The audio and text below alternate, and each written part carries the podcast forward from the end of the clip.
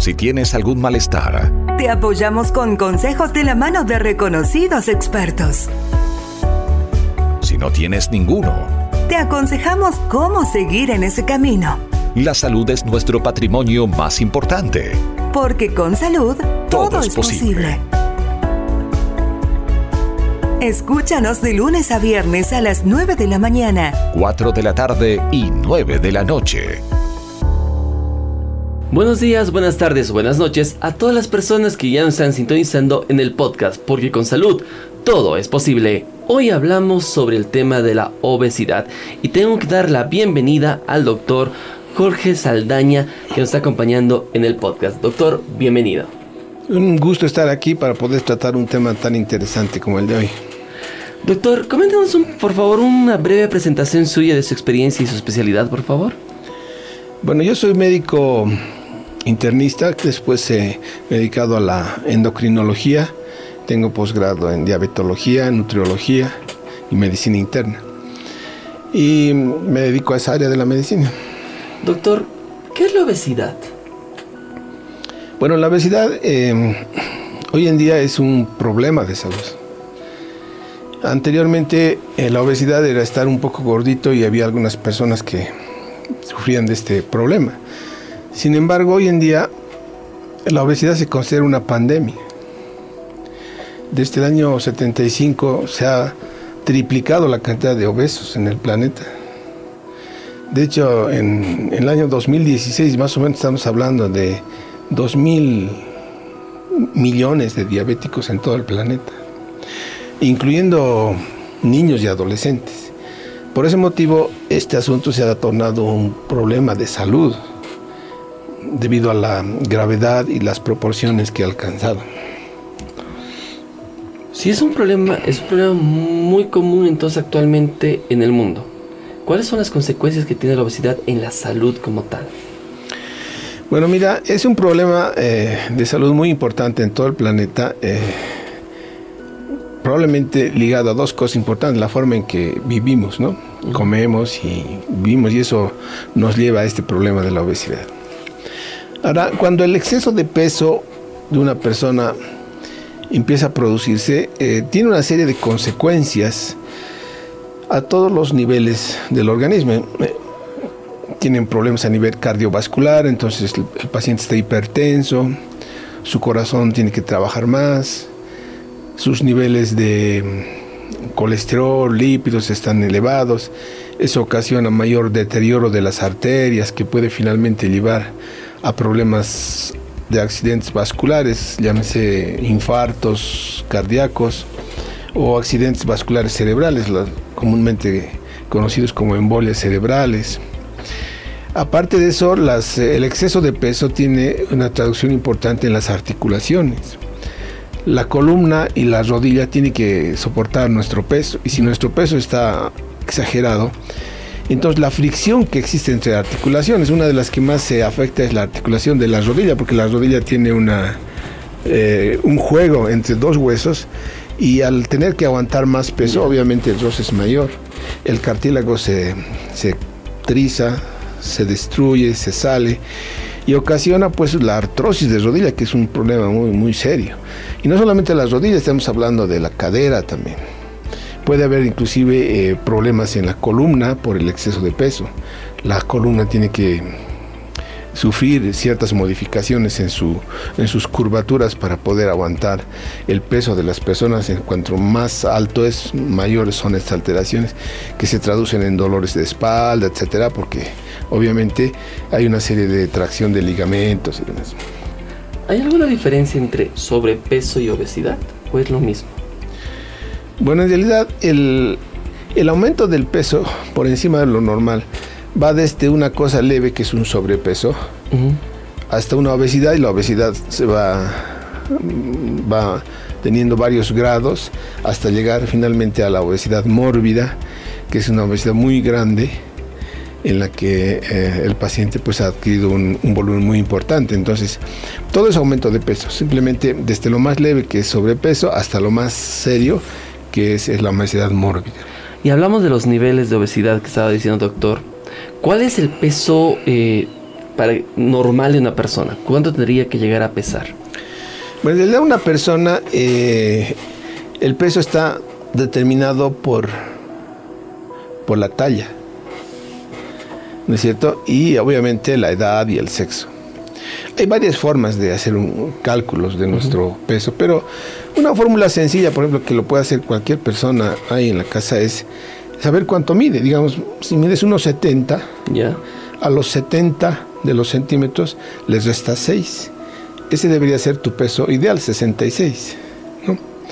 Ahora, evidentemente, esa es una forma de calcular.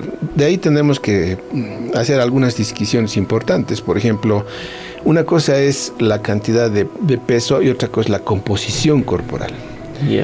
Por ejemplo, un fisiculturista debe pesar 90 kilos, medir unos 70, pero no está obeso. Porque la, su composición corporal es diferente, es decir, la cantidad de grasa es más baja. Entonces, cuando se evalúa un paciente, en la consulta, en fin, eh, se tiene que ver esto, no solamente su peso, su talla, sino su composición corporal. Cuánto de, de masa magra, cuánto de masa grasa tiene y decidir de acuerdo a eso el grado de obesidad que ha alcanzado. ¿Cuántos grados de obesidad existen, doctor? Existe hasta la obesidad grado 1 hasta la 4. Hasta la 4. Claro. La 4 ya es la... La obesidad mórbida, que es la más severa. ¿Qué tenemos que hacer para no llegar a esos niveles de obesidad? Básicamente, mira, el problema eh, radica en la forma en que nos alimentamos. La verdad es que la comida muy rica en azúcares y en grasas es la comida que en todo el planeta consumimos con mucha frecuencia. Es la más fácil conseguir. Uno encuentra en todo lado frituras o pasteles muy dulces. fin. Comida rápida. La comida rápida, ¿no es cierto? Es lo más fácil de... Y esto se ha hecho una costumbre y la, verdad es que esto nos está aportando demasiada cantidad de calorías. Y obviamente cuando al, al cuerpo le entran calorías, estas calorías el organismo las utiliza para funcionar. Pero si a eso añades que encima estás sentado al frente de la computadora varias horas al día por tu trabajo, y salir del trabajo de estar sentado todo el día, llegas a la casa y a echarte a mirar un poco de televisión. Entonces no hay ninguna actividad física. Todas esas calorías que entran tienen que irse a algún lado, si no, no pueden perderse, porque el organismo utiliza cierta cantidad de calorías para funcionar, para darnos calor, para irradiar calor, etcétera. Pero eh, cuando estas calorías son, están en exceso, el organismo no sabe qué hacer con ellas. Y lo que hace con ellas es guardárselas. Y las, se las guarda conforme, como grasa. Y ahí es donde se va acumulando, se va acumulando la grasa. Y obviamente el, el sujeto entra en lo que es la, la obesidad. ¿no? Pero como puntualización vale la pena mencionar es que esos son los hábitos. Lo que, Hábitos. lo que nos da este problema. Comer en forma inadecuada ¿Ya? y no hacer actividad física. Usualmente hay gente que come y va directamente a descansar o duerme. Eso pasa mucho en el oriente.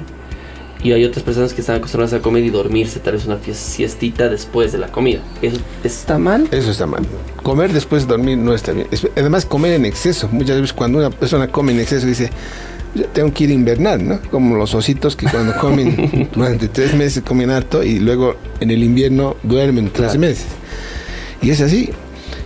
Esa, esa- toda esa caloría se está, se está absorbiendo. Cantidades ingentes de, de comida. Y obviamente que se traducen en calorías. Pero no estamos usando. Estamos dormidos, estamos descansando. Y todo ese exceso de calorías pues tiene que ir a algún lado.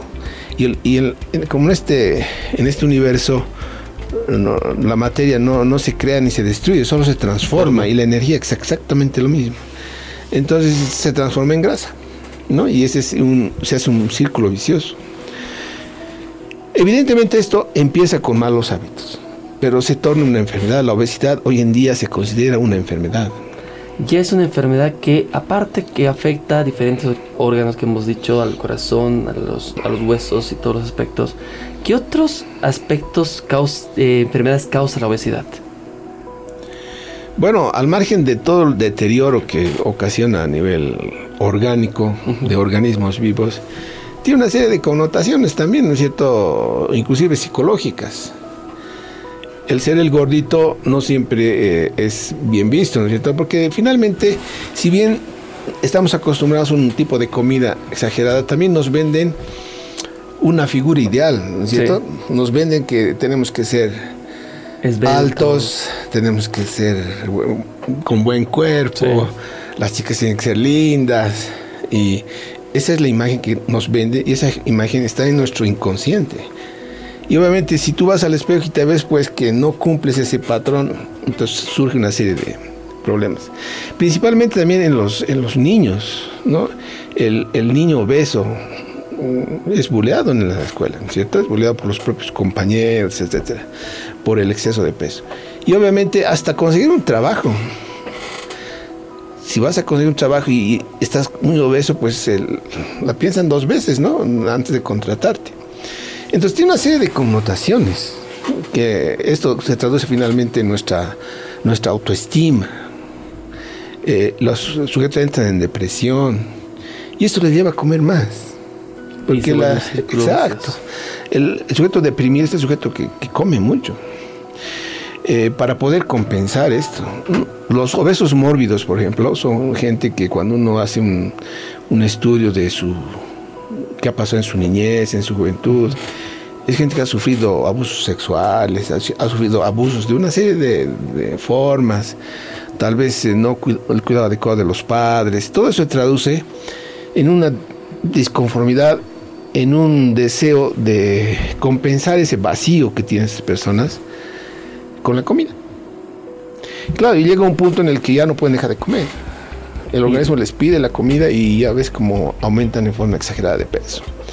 Y tratan de ponerse en una dieta y, fracasan porque no la pueden cumplir. Y vuelven al círculo vicioso de la comida. Ajá. Eh, hayan en la comida un refuerzo de tranquilidad, podríamos decirlo, como decir, bueno, ya no puedo hacer nada y ¿cómo? Claro, la, la comida viene a ser como una especie de paliativo a todas las a todo ese vacío interior que tengo, a todo ese conflicto interior que tengo. Pero es un grupo de personas, tampoco toda la obesidad, todos los obesos sufren de este problema, ¿no? Por ejemplo, em, hay gentes que empiezan con malos hábitos, ¿no? No comer bien, preferir la comida chatarra, no hacer actividad física, y esto las lleva a un punto de, aumento de peso en el que ya se, se, vuelve un punto de, de no retorno tratan de hacer ejercicio y más y les cuesta mucho bajar de peso. Ahora esto, no nos olvidemos que hay que añadir una serie de alteraciones metabólicas que nos eh, predisponen también al aumento de peso. Entonces también la obesidad puede ser herencia. Claro, por ejemplo, en una familia vemos que hay, yo, yo estoy gordito, pero mi papá, mi abuela, varios son gorditos. Sí. Y eso no solamente traduce un problema genético, sino es un problema de hábitos también.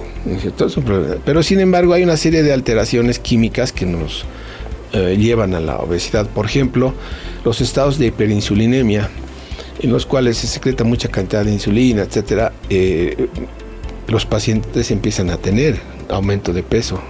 Les cuesta mucho bajar de peso. Y muchas veces eh, dicen, mire, yo me he inscrito a un gimnasio, voy, hago Trato de hacer y no bajo nada.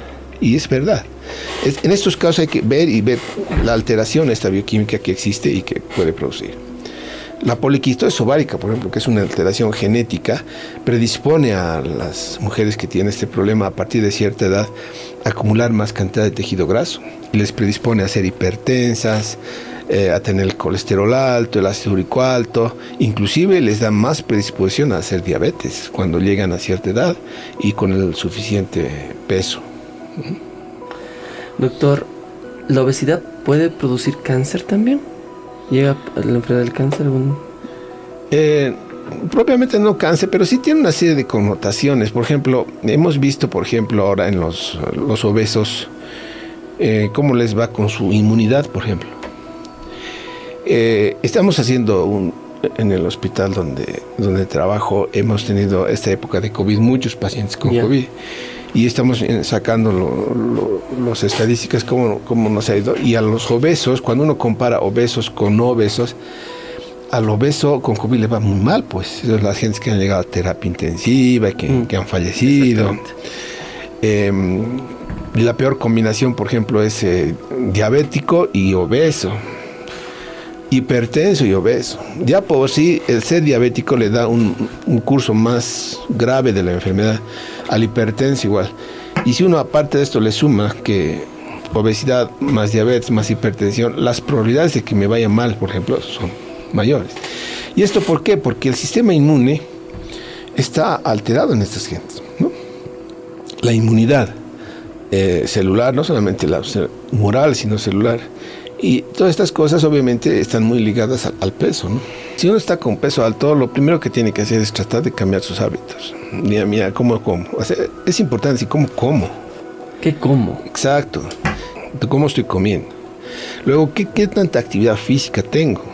Si no tenemos actividad física, reorganicemos nuestro horario, nuestras actividades, destinemos una, una hora del día, es lo ideal, a hacer actividad física. Ahora, si he hecho todas estas cosas y no veo resultados, obviamente necesito ayuda médica, porque hay algo más en mi organismo que no, que no está pudiendo conseguir que yo con solo portarme bien, digamos, comer bien, hacer mi ejercicio, no bajo de peso. Pues obviamente necesito ayuda médica en ese momento. Pero todo empieza pues con, querer hacer, ¿no? O sea, es, muy importante el querer hacer. Es como, como el alcohólico, digamos, ¿no? No puedes empezar a no ser alcohólico hasta el momento que tú decidas, mira, soy alcohólico y realmente tengo que parar. Si no, por más que te digan, y no, no, no, no se soluciona nada. Es algo similar. Uno tiene que tomar conciencia de lo que ha llegado a estar, de lo que le está produciendo, si está hipertenso, si ya tengo problemas con mis articulaciones, ¿no? Todas esas cosas, pues eh, sí, tienen que llamarse a esa introspección y es el punto de partida. Y hablamos de los más pequeños que al inicio de la entrevista, al inicio del podcast hemos hablado que hay un aumento en niños obesos y también adolescentes. ¿Por qué ocurren los niños? Bueno, mira, hasta hace unos años no había obesidad en los niños, ¿no? Realmente no, no era un problema que los médicos uh, se tomaran en cuenta. Sin embargo, hoy en día estamos viendo cada vez más niños y adolescentes obesos. Es justamente por los hábitos. Eh, no sé, pues cuando eh, en los 60, en los 50, los chicos en qué salían a jugar a la calle, ¿no ve? Con los amigos, en fin Ahora no, todos son redes sociales para estar conectados y, juegos electrónicos y para eso tienes que estar sentado, sentado y ahí con tus papitas fritas y jugando y jugando todo el día. O sea, no hacen actividad física. ¿no? Y estos chiquitos están empezando a tener obesidad. Y el problema que estamos viendo, por ejemplo, la diabetes tipo 2, que es una diabetes del adulto en realidad, que se presenta más en personas obesas, Mm, estamos empezando a ver en, jóvenes, niños que antes no veíamos. En jóvenes veíamos otro tipo de diabetes, que es una enfermedad autoinmune, la diabetes tipo 1, que es una cosa diferente. Pero ahora estamos viendo que estos niños, estos jóvenes, empiezan a tener alteraciones de la tolerancia a la glucosa, que ya sus glucosas son inadecuadamente altas, niños con colesterol alto, entonces, realmente eh, esto preocupa, ¿no? Entonces, em, como digo, es cambio de hábitos. Y obviamente tiene que partir de la casa el control de esto, ¿no es cierto? Es decir, eh, tiene uno que tener cierta hora para actividad física. No, no importa si tienes 5 años o tienes 70, tienes que tener una actividad física. ¿Cuánto es el recomendado mínimo de actividad física que tiene que tener una persona? Bueno, lo ideal es tener una hora de actividad física intensa. ¿no? Y, realmente hacer ejercicio, porque yo soy asiduo en los gimnasios y muchas veces veo, por ejemplo, van y hacen 30 segundos de ejercicio y 10 minutos de chateo en el WhatsApp. ¿no? Y ya llegan a media, ya, ya, está, ya tengo que ir. ¿Cuánto ejercicio has hecho? O sea, no, vas al ejercicio, pagas además tu gimnasio y no haces, estás todo el rato chateando en vez de estar haciendo ejercicio. O sea, esas son conductas que, no, pues sí está haciendo, pero no estoy bajando de peso. Claro, pero ¿cuánto ejercicio estás haciendo, no? ¿Cómo lo estás haciendo? Tiene que ser intenso, el ejercicio tiene que ser extenuante, es el ejercicio que favorece al, al organismo en todos los aspectos, no solamente en bajar de pesos, te da mejor rendimiento cardíaco, más resistencia, más fuerza muscular, qué sé yo, tiene una serie de, de pros el hacer la actividad física. ¿Qué otros tratamientos hay para tratar la obesidad, doctor? Bueno, el, la base, la base definitivamente es eh, cambiar hábitos, ¿no? Ahora, de ahí adelante hay una serie de fármacos, una serie de procedimientos que se pueden usar de acuerdo al paciente, ¿no? Eh, muchos de estos fármacos son controlados, entonces obviamente no, no puede uno ir y comprarse, pero eh, para eso está pues el consejo médico. Es decir, si yo estoy viendo que no estoy pudiendo bajar de peso, que estoy poniendo de mi parte, pero no, no lo estoy consiguiendo, ahí es donde entra la parte médica. Si mira, esto es lo que está pasando y necesitas tomar esto, etcétera. Ese otro medicamento te va a servir. Y finalmente luego tenemos aparte la parte farmacológica, la, el tratamiento quirúrgico, son las cirugías bariátricas. ¿no? Las cirugías pediátricas en realidad están destinadas a las, a las obesidades más importantes, por encima de 30 de índice de masa corporal, obesidades muy grandes en el que lo que hay varios tipos de cirugía. Lo que se hace en realidad es una reducción del tamaño del estómago, desfuncionar una parte del intestino donde se absorben los alimentos y colocar esa, la otra parte más arriba para que eh, es como una especie de fabricar un síndrome de mala absorción. Ya. Efectivo, muy efectivo. Los pacientes llegan a bajar 40, 50 kilos tranquilamente. Pero obviamente necesita una serie de controles, no es un tratamiento tampoco eh, inocuo, ¿no es cierto? Hay una serie de controles, hay que controlar dieta, hay que controlar una, alguna serie de deficiencias vitamínicas que empieza a haber, hay que suplementar, o sea, necesita un control. Pero ¿tiene un éxito? Sí. De hecho, la cirugía bariátrica, por ejemplo, hoy en día han debido ver eh, mucha, mucha propaganda en el internet también, que es una forma en que se elimina la diabetes, cierto, se elimina la diabetes.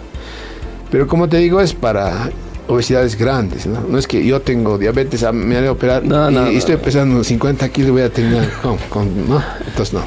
Es ¿Cómo es recomendable perder peso, doctor? Porque hay personas que dicen, voy a, voy a perder peso, estoy eh, obeso, pero reducen de golpe, no sé, unos 40, 50, 60 y después entre el rebote y viene todo Claro, es, es, la forma en que se, se baja de peso. No, te olvides que el organismo, nosotros somos organismos que nos acostumbramos a las cosas, nuestro organismo también es lo mismo. Cuando hacemos una, mucho una cosa, y a eso nomás queremos hacer, nosotros nos acostumbramos. Y nuestro organismo es lo mismo se ha acostumbrado a trabajar con cierto porcentaje de grasa, pues. Y si de pronto se lo quitas, entonces el organismo considera que es un estrés. Le han quitado un montón de peso que él, con el que normalmente funcionaba, y lo va a reponer. Es una forma de, autoprotección. ¿Qué pasa cuando estoy con una barriga grande y me voy a hacer una cirugía de estas de quitar la grasa, ¿no? Una liposucción. Una liposucción quedo bien, estoy, me veo al espejo bien, en seis meses estoy peor, ¿no? Estoy más gordo. La cirugía se ha ido al diablo, he gastado dinero y, no, y otra vuelta gordo. O em, pasa, por ejemplo, la gente quiere bajar rápido de peso. Tengo, especialmente las, las señoras, las chicas, tengo un matrimonio y me comprado un vestido y ese que Tengo una semana para bajar. Eso, me tiene que entrar, ¿no? Eh? Sí. Entonces hay uno, no comen nada, agua, así, baja. Pasan la fiesta y vuelven a su dieta y rebotan, pues, obviamente. Por este fenómeno el organismo se considera agredido. Entonces, la bajada de peso tiene que ser gradual para que el organismo le dé tiempo a acostumbrarse a trabajar con ese nuevo porcentaje de grasa. Es poco a poco. Claro, es, un, es, una, es, un baja, es una bajada programada, que se haga sostenida en el tiempo y que al peso que uno llegue, pues ese peso se quede y ver la forma en que tengo que mantener ese peso.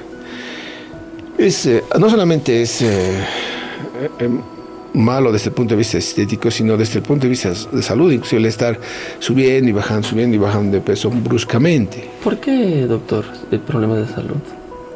Porque eh, de pronto eh, quito mucho peso a mis articulaciones, luego le vuelvo a aumentar, o tengo problemas en la columna y luego de pronto aumento excesivamente, o me aparecen estrías, por ejemplo, en la, piel cuando se estira muy rápidamente.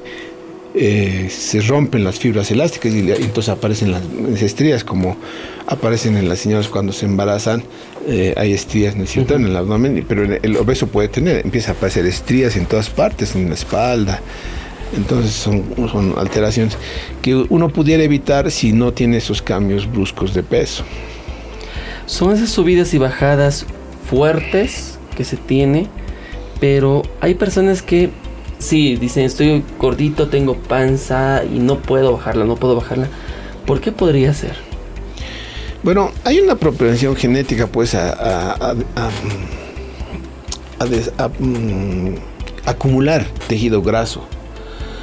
Por ejemplo, hay gente que acumula eh, muy fácilmente tejido graso en el abdomen. Esto es más frecuente, por ejemplo, en el varón. Cuando el varón eh, engorda, es, eh, lo que primero engorda es la panza, ¿no? Sí, la panza. No así, digamos, los muslos. En cambio hay otras personas que engordan más bien de los glúteos y de los, eh, de los muslos, por ejemplo, y no así de...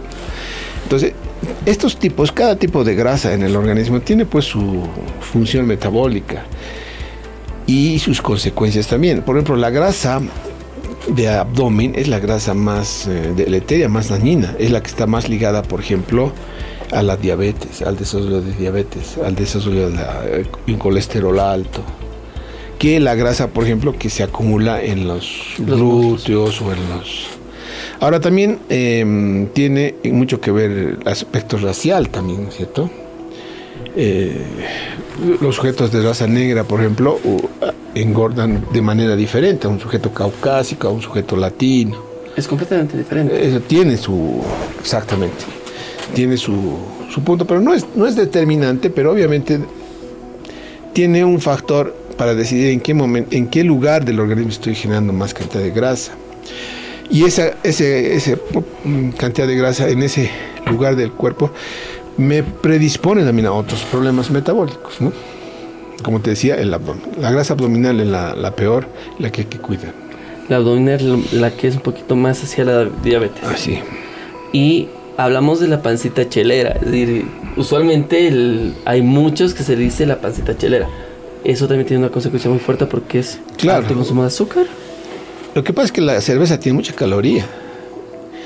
Y los que toman cerveza o les gusta, no toman pues un vasito. Se Claro. toma mucha cerveza, ¿no es cierto? Se toma bastante. De hecho, ahora vas a un restaurante y le pides medio litro de cerveza, si no es que más. Entonces es mucha cantidad de caloría. Y esa cantidad de caloría, pues eh, Eh, todos los tomadores de cerveza son pues, panzones, evidentemente. Por la cantidad de caloría, pero que nos, que nos proporciona.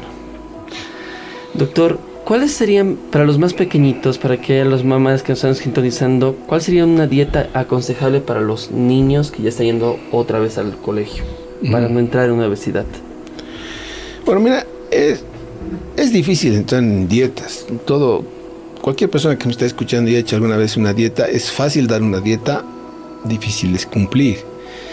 Y eso si le agregas a un, que se- que ser un niño, entonces la cosa se complica más. Yo creo que hay cosas que sí debemos mm, enseñar desde los chiquitos, por ejemplo, que es no consumo de azúcar. El azúcar es lo peor que para el organismo. Sí, ¿verdad? la verdad es, el, es de los peores inventos que tenemos. En realidad, si tengo un niño bebé, por ejemplo, un bebecito, no debería darle azúcar. Claro, hay que darle la leche así, normal. Pero es que a veces no tiende a ponerle azúcar. Lo que pasa es que a nosotros nos parece que está desabrido, que no está agradable. Pero el bebé que nunca ha consumido azúcar, para él va a estar bien. Y si tú le habitúas a eso, Va, a cons- va a estar para él va a ser normal no usar azúcar. Su paladar no le va a pedir. A nosotros nos pide porque nos hemos acostumbrado a mucha cantidad de azúcar. Y realmente si no tiene dulce, no, no nos parece agradable. Yo conozco gente que le ponen hasta 5 o 6 cucharillas de azúcar a su taza de café. Y si no está así, no, no está rico. Es por la. Hemos acostumbrado. Entonces a los niños hay que acostumbrarles al consumo cero azúcar, refinado. ¿No? El azúcar refinado es la sacarosa, el azúcar que usamos. O los dulces, los, todos los caramelos, esas cosas no. Y el otro asunto es el consumo de grasas animales. Ese es otro el problema. Las grasas animales, en consumir en exceso, es algún hábito que deberíamos también modificar en los niños, ¿no? Claro, es, si, les, si no tienen hábito, necesitamos nosotros crearles los buenos hábitos, porque es fácil crear. Y justamente creo que ahí viene y un análisis para los papás que nos están escuchando también, y para todos también, que en algún momento tengamos un hijo.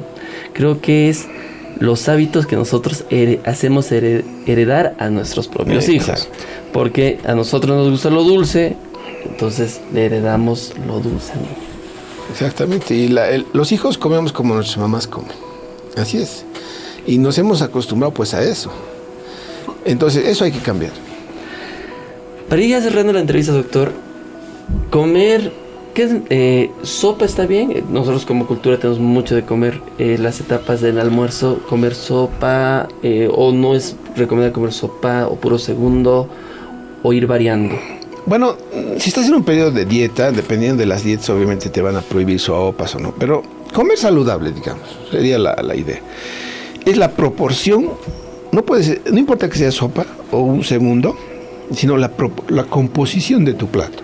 ¿Cuánto debería comer el, eh, uno- un adulto, digamos, al día? Una comida saludable sería que tengas este un 30% de proteínas. ¿no es cierto?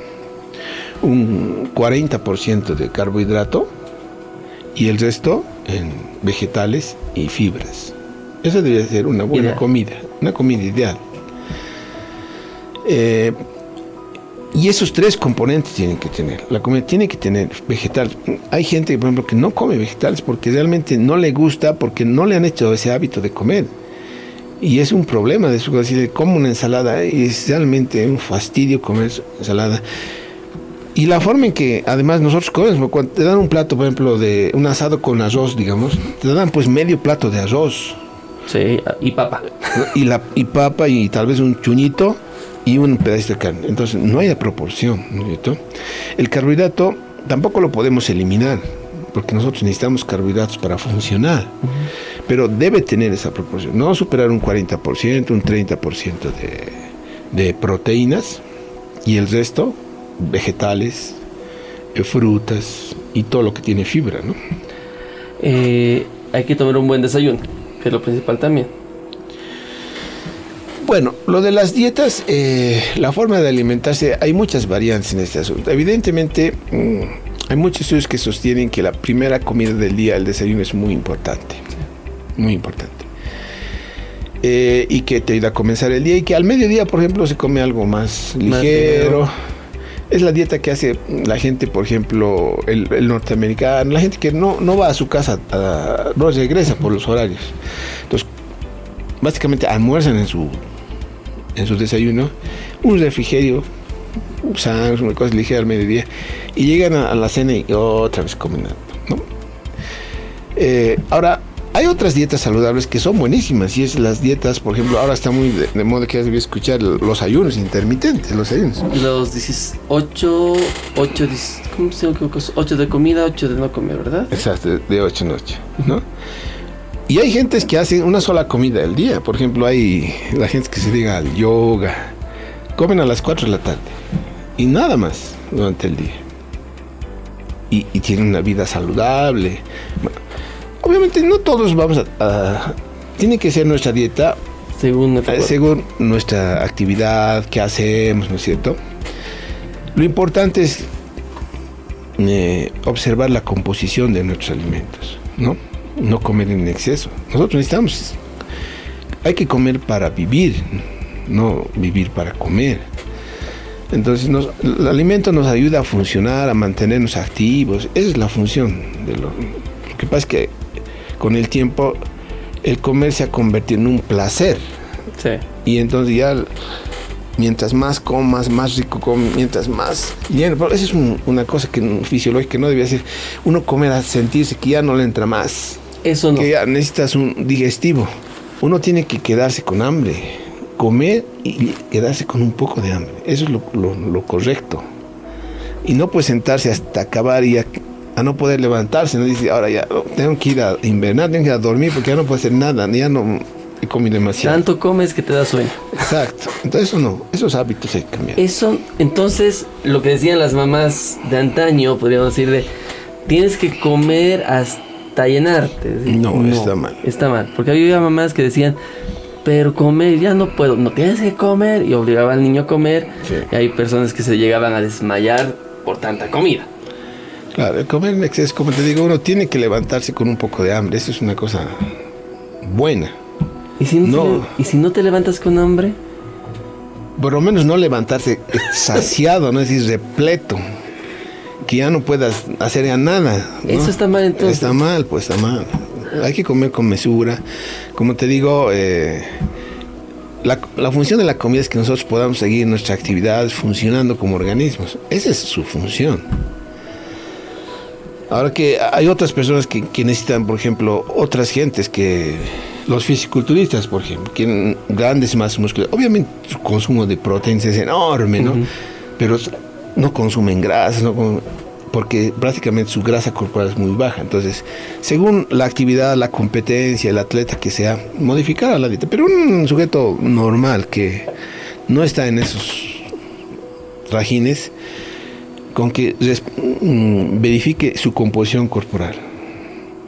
Coma eh, este, no hasta saciarse. Y lo correcto es comer poco, pero en diferentes horarios. Por ejemplo, seis comidas diarias son saludable.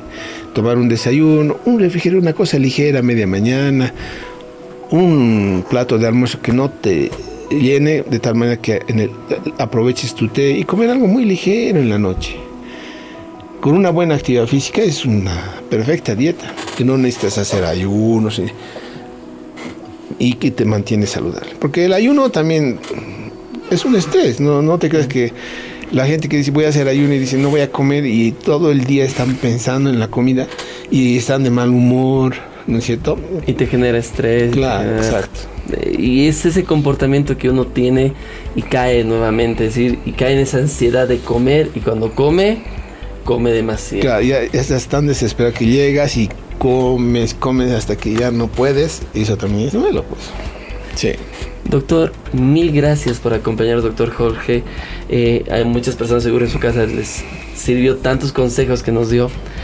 Así que ya lo saben, no esperen eh, que, es, que ya estés obeso, sino tienes que ir al médico. Si ya sientes algunos síntomas, dolor de huesos, dolor en las rodillas, ya tendrías que ir al médico, ¿verdad? Así es. Ya, cons conseguir ayuda médica. ¿Dónde lo podemos encontrar, doctor, para que la gente que nos está escuchando diga, yo quiero ir donde el doctor Jorge para hacerme ver, chequear si estoy bien o no estoy bien?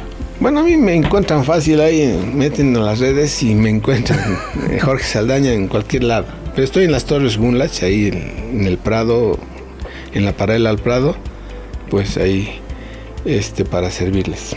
Doctor, mil gracias por acompañarnos. De esta manera cerramos el podcast, porque con salud todo es posible.